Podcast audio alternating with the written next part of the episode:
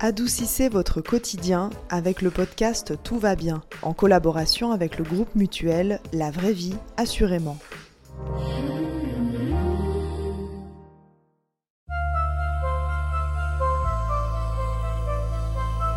Mars est synonyme du mois de la sensibilisation à l'endométriose. En Suisse, une femme sur dix est touchée par la maladie. En préparant cet épisode, j'ai calculé le nombre de femmes que je connais ou que j'ai pu rencontrer dans ma vie privée comme professionnelle Statistiquement, je suis donc potentiellement en contact avec des dizaines de femmes souffrant de l'endométriose, peut-être même sans le savoir. Et autour de moi, c'est le silence radio. Pourquoi ces femmes, ces amies, ces cousines, ces collègues ne parlent-elles pas de leur maladie, de leur douleur, de leurs problèmes de fertilité? Parce qu'elles n'osent pas? Ou encore parce qu'elles ignorent d'où viennent leurs douleurs? Comment les aider? Comment détabouiser cette maladie insidieuse qui se déclare la plupart du temps à l'adolescence? Il est plus que temps de s'y intéresser. Car pour paraphraser le président français, l'endométriose n'est pas un problème de femmes, mais de société. Allez, c'est parti. Bienvenue dans Tout va bien, un podcast féminin pour adoucir le quotidien. Faut pas tuer les instants de bonheur, Valentine. La vie, c'est comme une boîte de chocolat. On ne sait jamais sur quoi on va tomber. Cet épisode est présenté par Juliane Monin. Dans cet épisode consacré à mieux comprendre l'endométriose, le docteur Vuillemot, médecin responsable de la médecine de la fertilité et en doctrinologie gynécologique du CHUV, répond à nos questions. Bonjour docteur. Bonjour Juliane. Alors dites-nous docteur, est-il juste qu'une femme sur dix en Suisse est touchée par l'endométriose? Oui, c'est tout à fait juste. Selon les séries qu'on a à disposition, mais qui prouvent, on sous-estime la prévalence. On estime que c'est environ en 2 et 10% de la population féminine. Et un, chiffre qui frappe, c'est qu'on pense que dans le monde, l'endométriose touche près de 200 millions de femmes. Donc ça, c'est un chiffre que j'aime bien aussi utiliser, qui permet de se rendre compte que c'est un problème global et extrêmement fréquent. Existe-t-il d'autres chiffres clés à connaître sur cette maladie? Je pense que ce chiffre de 10% est correct et aussi dans les situations d'infertilité, on retrouve de l'endométriose chez 50% des femmes. Ah Donc c'est une réalité euh, très fréquente, très présente également dans les situations d'infertilité. Justement, avant de venir à euh, ces problèmes d'infertilité, est-ce que vous pouvez rappeler les causes de l'endométriose Alors, la, théorie, je dirais actuellement la mieux acceptée, puisqu'il en existe plusieurs, c'est la théorie des menstruations rétrogrades. On sait que chez beaucoup de femmes, le flux menstruel, qui correspond à du sang et à des fragments de la muqueuse utérine, reflue par les trompes et se déverse, si vous voulez, de manière rétrograde dans la cavité abdominale et plus précisément dans la cavité pelvienne. Et chez l'immense majorité des femmes qui ont ces menstruations rétrogrades, euh, il y a une espèce de nettoyage automatique et ce sang menstruel est éliminé naturellement. Et chez les patientes qui ont l'endométriose, donc un nombre très important de femmes, euh, ces fragments d'endomètre, ces petits fragments de muqueuse utérine, peuvent aller se déposer dans la cavité pelvienne, soit sur le péritoine qui recouvre les différents organes et la paroi abdominale, soit sur l'intestin, soit par exemple sur la vessie. Et ces petites lésions sont vicieuses parce que non seulement elles peuvent s'attacher sur euh, ces différents organes, mais elles peuvent proliférer, les envahir et comme ces lésions sont sensibles aux hormones qui sont produites chaque mois, elles sont comme réactivées chaque mois avec des douleurs, par exemple, au moment des règles. Donc ça, c'est si on veut la théorie qui explique, euh, en tout cas une partie, euh, ou qui devrait expliquer une partie de l'endométriose pelvienne. Ensuite, il y a d'autres théories. La voie hématogène, on pense que ces fragments d'endomètre peuvent éventuellement également voyager par le sang, ce qui explique qu'on retrouve l'endométriose à distance de la cavité pelvienne. C'est-à-dire, il peut y avoir aussi, par exemple, dans le foie ou dans les intestins, c'est ça on, retrouve, alors l'endométriose digestive, ça c'est plutôt par menstruation rétrograde puisque les intestins sont dans la cavité abdominale, mais on peut penser à, l'endométriose euh, au niveau de la plèvre, euh, donc au niveau du poumon. Mhm. Et là, on pense que c'est probablement une dissémination euh, potentiellement hématogène. Et c'est typiquement des patientes qui vont avoir des symptômes pulmonaires cycliques ce qu'on appelle un pneumothorax cataménial, c'est-à-dire un affaissement du poumon qui revient chaque mois. Et chaque année, on voit euh, quelques cas à la consultation. Alors, quels sont les, problèmes de santé? Vous avez parlé de ces douleurs, mais est-ce qu'on peut euh, énoncer les problèmes de santé et les symptômes qu'engendre l'endométriose? Alors, j'aime bien diviser en, deux grands groupes. Un, c'est la partie euh, fertilité ou infertilité, on en parlera peut-être tout à l'heure. Et puis, du point de vue des symptômes, c'est principalement des symptômes douloureux. Mais on s'est rendu compte ces dernières années que ce n'est pas seulement les symptômes douloureux, mais une myriade de symptômes. Donc, les symptômes classiques, c'est évidemment ceux qu'on connaît, des douleurs pendant les règles, mais ce n'est pas forcément que durant les règles. Ça peut être avant, après, et finalement un peu n'importe quand pendant le cycle, et également chez certaines patientes durant tout le cycle. Ça peut être des douleurs en allant à selle, qu'on appelle une dyschésie. Ça peut être du sang dans les selles. Ça peut être des symptômes comme des infections urinaires à répétition, qui ne sont pas des infections urinaires, mais une endométriose qui touche la vessie. On peut avoir aussi des patientes qui vont présenter, mais beaucoup de patientes vont présenter une fatigue chronique, une fatigue, une asthénie extrêmement sévère. Vous voyez, c'est pas seulement des douleurs. Même si la douleur est vraiment centrale dans euh, l'endométriose, c'est malheureusement accompagné de tout un tas d'autres symptômes qui peuvent avoir un impact majeur sur la qualité de vie. Mhm. Quand vous parlez des douleurs, c'est plutôt des douleurs dans le bas-ventre, c'est juste pour préciser. Alors, c'est classiquement des douleurs dans le bas abdomen, mais ces douleurs, elles peuvent irradier. Et vous avez des patientes qui vous disent que ces douleurs irradient dans les cuisses ou que les jambes sont coupées ou elles ont l'impression qu'elles ont de la peine à marcher. Ces douleurs aussi, classiquement, peuvent irradier dans le dos lorsqu'elles touchent des ligaments qui vont euh, vers l'arrière. Et on voit aussi régulièrement des patientes qui ont eu beaucoup d'investigations pour des douleurs, pour des lombalgies, alors qu'elles sont des douleurs liées à l'endométriose. Donc ces douleurs pelviennes, ces douleurs abdominales basses peuvent irradier au niveau des jambes, au niveau des cuisses, au niveau du, dos. Euh, probablement que des femmes vont se reconnaître dans ces symptômes ou peut-être avoir déjà avoir des doutes ou des, une peur. Qu'est-ce que vous leur dites en fait? Qu'est-ce qu'elles doivent faire? Je crois que ce qui est vraiment important, c'est d'en parler et de ne pas rester seul. Mais ça, c'est valable pour toute la médecine en général. Je pense que la médecine moderne veut que lorsqu'on est inquiet par rapport à un symptôme, que ce symptôme nous semble anormal, je pense qu'on a tous une sensibilité assez fine pour savoir ce qui est normal de ce qui n'est pas normal. Quand on commence à se poser la question, il faut consulter. On a la chance d'avoir un, bon réseau de gynécologues en Suisse et je pense que l'accès aux gynécologues est relativement aisé. je dirais la première chose, c'est que si on est inquiet, c'est de consulter consulter son gynécologue. Exactement. Qui nous fera faire, par exemple, un examen spécifique. Non, la première chose, c'est de discuter et de faire une anamnèse. Ça aussi, c'est le classique de la médecine, mais c'est de poser des questions. De plus en plus, maintenant, pour l'endométriose, on utilise des questionnaires pour plus affiner les symptômes. Mais je pense que même sans questionnaire, par des questions simples, on va pouvoir déjà apprendre beaucoup de choses et puis surtout déterminer l'impact de ces symptômes sur la qualité de vie de la patiente. Parce que c'est là la partie importante de l'endométriose, on ne traite pas un cancer. Hein. Même si ça peut se comporter un peu comme un cancer et que les douleurs peuvent être invalidantes, on n'est pas face à une maladie létale, si vous voulez. Donc, on va devoir assez finement poser des questions et déterminer l'impact de ces symptômes sur la qualité de vie. Parce que c'est ça qui va devoir motiver la suite de la prise en charge. Mmh. À partir de quel moment ces symptômes ont un impact significatif sur la qualité de vie et nécessitent qu'on aille plus loin? Je dirais c'est ça la première étape. La première étape, c'est ça. Vers quel âge environ la maladie se déclare-t-elle en général? Alors, on voit les patientes, je dirais, de tout le spectre de l'âge reproductif, aussi bien des patientes jeunes au moment euh, de l'adolescence jusqu'au moment de la ménopause.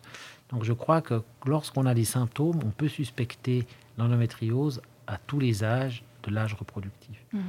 Et dès la ménopause, ces symptômes euh, peuvent euh, se disparaître progressivement, c'est juste hein. Alors, les, symptômes peuvent s'améliorer au moment de la ménopause. On a souvent des patientes qui nous disent, je suis parmi les seuls à souhaiter la ménopause, parce que c'est vrai que dans certains cas, la symptomatologie s'améliore, mais on doit aussi dire à des patientes que malheureusement, on va avoir un certain nombre de patientes qui vont avoir une persistance des douleurs. Donc, ce n'est pas quelque chose d'absolu, mais il est vrai qu'au moment de la ménopause, on peut avoir une atténuation des, symptômes. Mhm.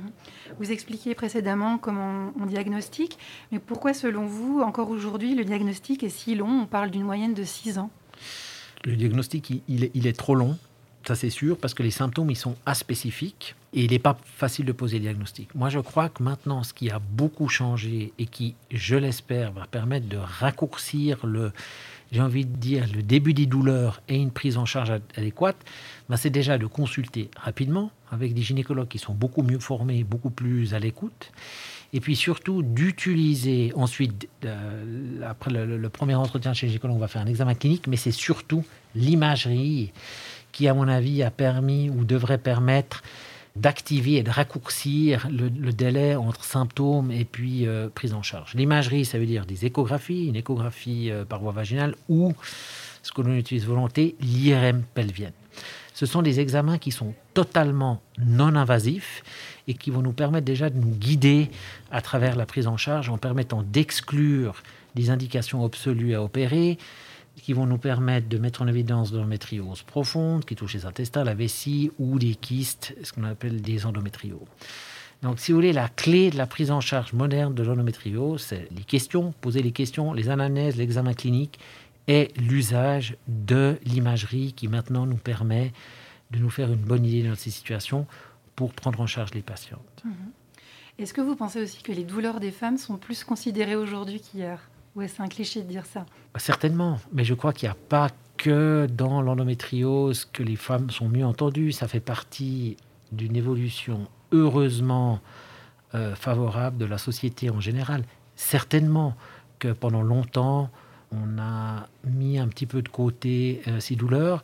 Alors je ne pense pas que c'était que de la malveillance ou, que de l'ignorance, c'est que les outils diagnostiques étaient bien moins performants à l'époque. Donc c'était un mélange de prise en considération qui était inadéquate, et ça c'est des changements qu'on peut saluer, mais c'était aussi lié à des outils diagnostiques qui étaient moins faciles d'accès. Mhm. La sévérité de l'endométriose est évaluée selon un score, je crois. Est-ce que vous pouvez nous en dire un Exactement. Peu plus? Donc lorsque l'on fait, si l'on décide d'effectuer une intervention chirurgicale, une laparoscopie, qui consiste sous anesthésie générale à remplir la cavité abdominale avec du gaz, puis par des petits orifices à introduire une caméra et par d'autres petits orifices des instruments, on va pouvoir évaluer l'étendue de la maladie selon un score qui s'appelle euh, le RAFS, mais peu, peu importe, et ça va permettre de déterminer l'étendue de la maladie, un score qui va de 1 à 4. 1 étant le plus faible et 4 le plus sévère. Maintenant, l'utilité de ce score est relativement modeste parce que vous n'avez pas de véritable corrélation avec les symptômes. Vous pouvez avoir un score 1, donc avec a priori peu de lésions, mais des patients très symptomatiques. Et à l'inverse, avoir un stade 4 qui peut être très impressionnant quand vous le voyez avec des patientes qui sont peu ou pas symptomatiques. Donc l'utilité de ce score est relativement faible par le fait qu'il y a une mauvaise corrélation entre mhm. ce score et les symptômes. Il y a presque autant de femmes que de, types d'endométriose, on a l'impression. si on veut, en tout cas, il y a probablement multiples sous-types d'endométriose avec des, symptômes qui varient en fonction de ces sous-types. Mhm. Alors quand est-ce que la, une chirurgie est décidée?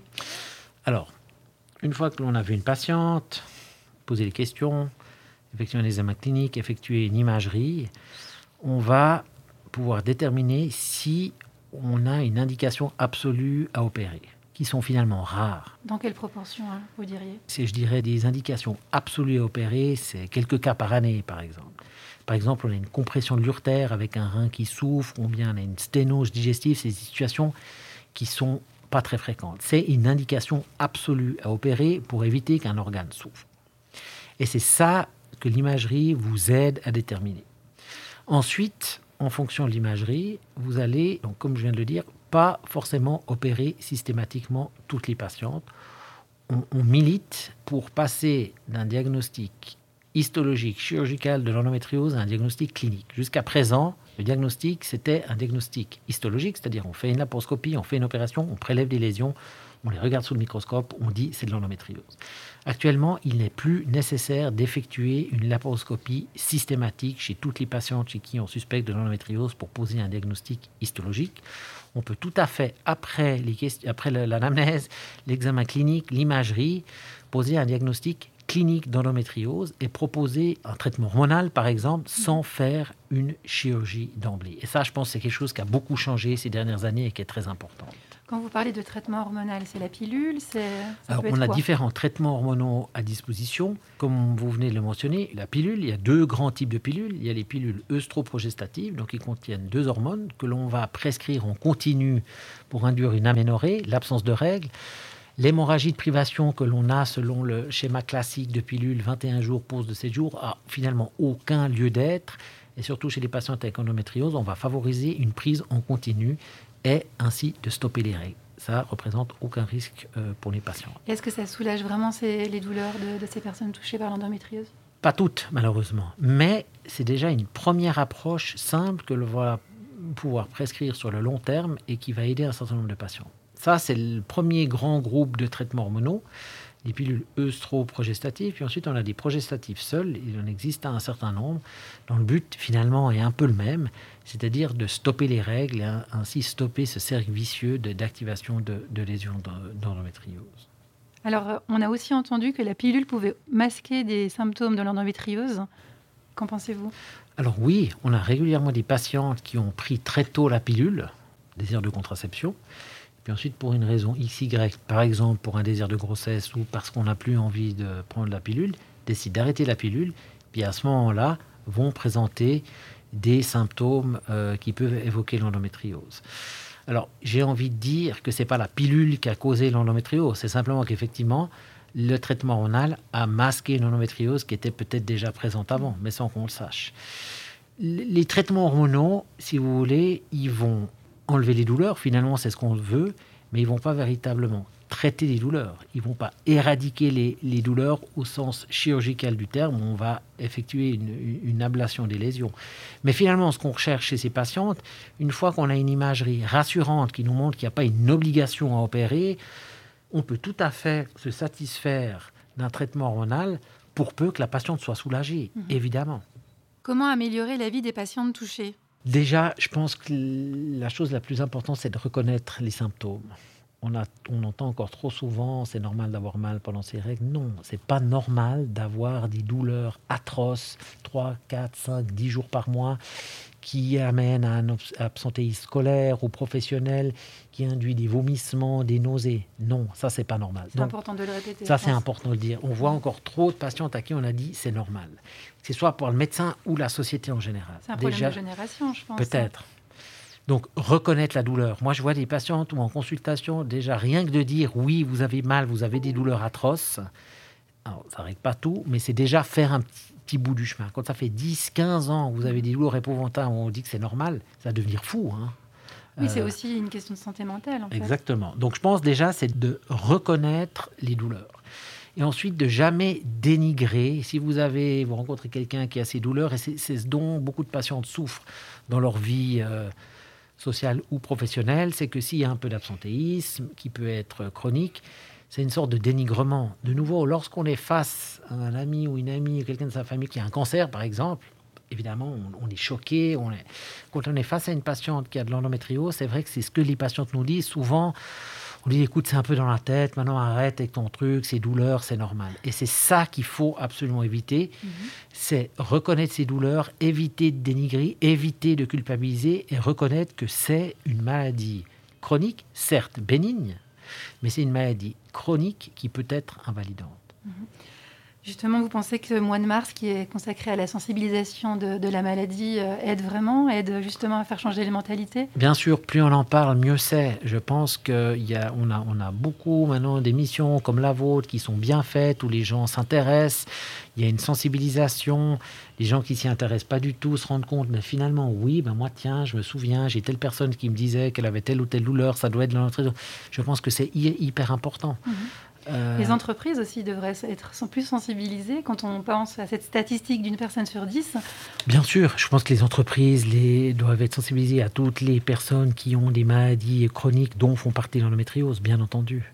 Une femme sur trois ou quatre qui a des problèmes de fertilité est touchée par l'endométriose.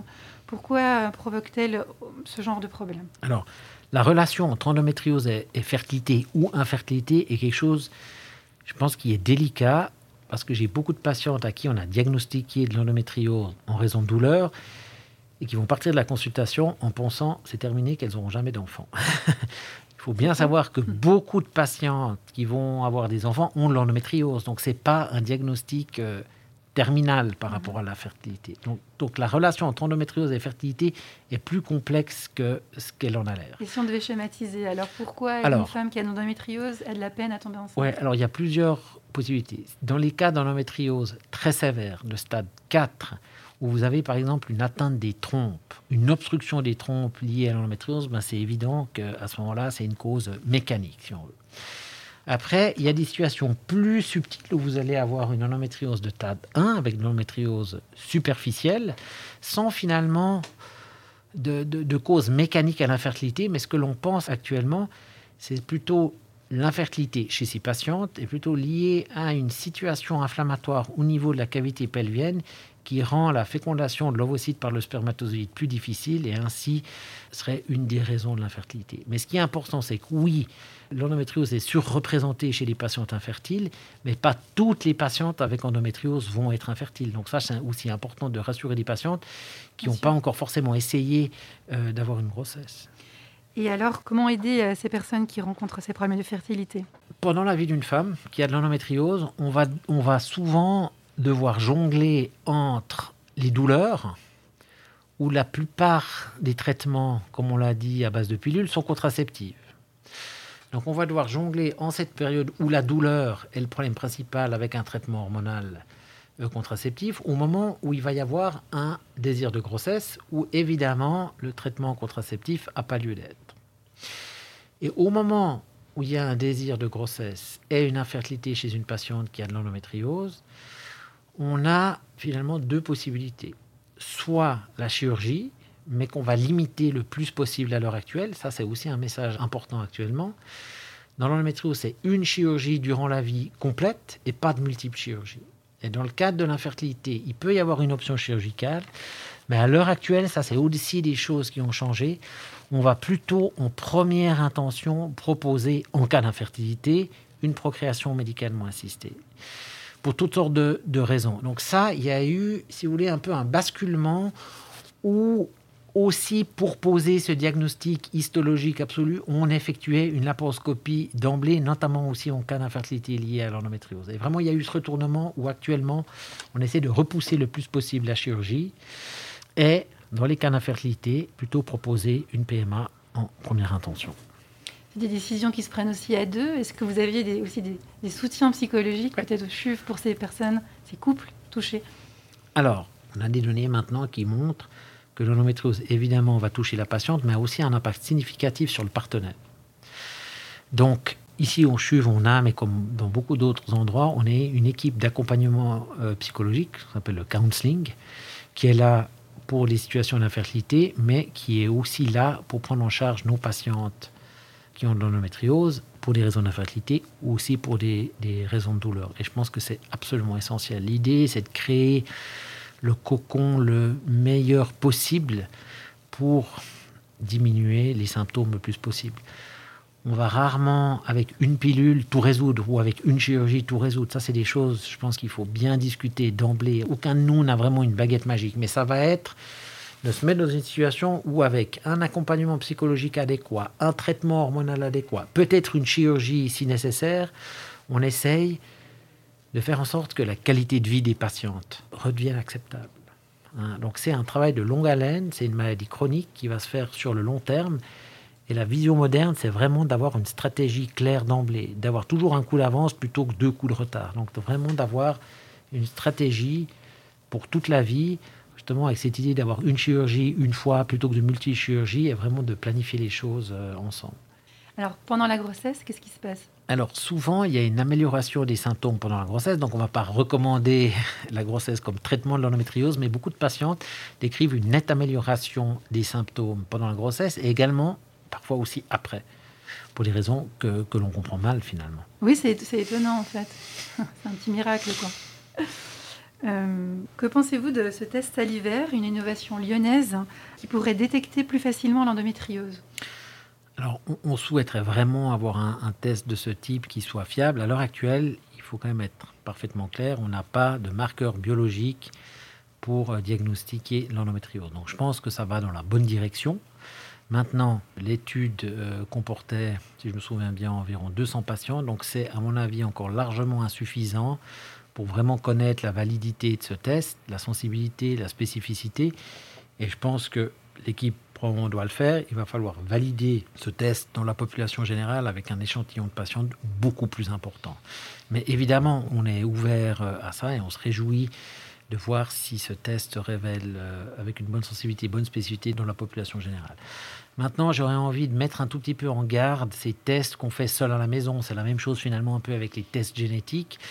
C'est loin d'être idéal, et même pas bien du tout, de se retrouver seul à la maison avec un test qui vous dit endométriose. Et c'est là où je reviens sur le fait que si une patiente présente des symptômes avec un impact sur la qualité de vie, il faut consulter, il faut en discuter. Peut-être qu'à un moment donné, le test fera partie du, parcours clinique, mais éviter un test seul euh, à la maison.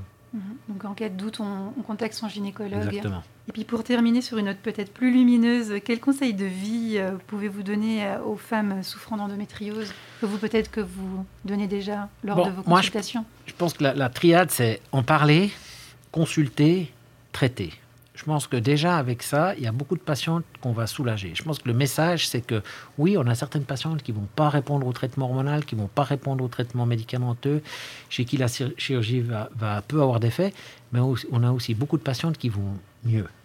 Donc je pense qu'il y a quand même un message d'espoir à donner.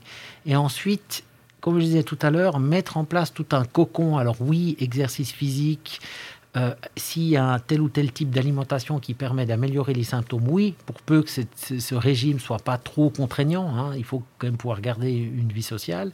Euh, exercice physique, acupuncture, physiothérapie, tout ça fait pleinement partie euh, de la prise en charge. Mais je pense qu'on peut aider un certain nombre de patients. Chez un certain nombre, on aura des effets qui sont très limités. On doit l'accepter et on doit utiliser toutes les ressources à disposition pour essayer de les aider. Merci docteur pour toutes vos réponses. Merci à vous. Et merci beaucoup à toutes nos auditrices et tous nos auditeurs pour leur écoute.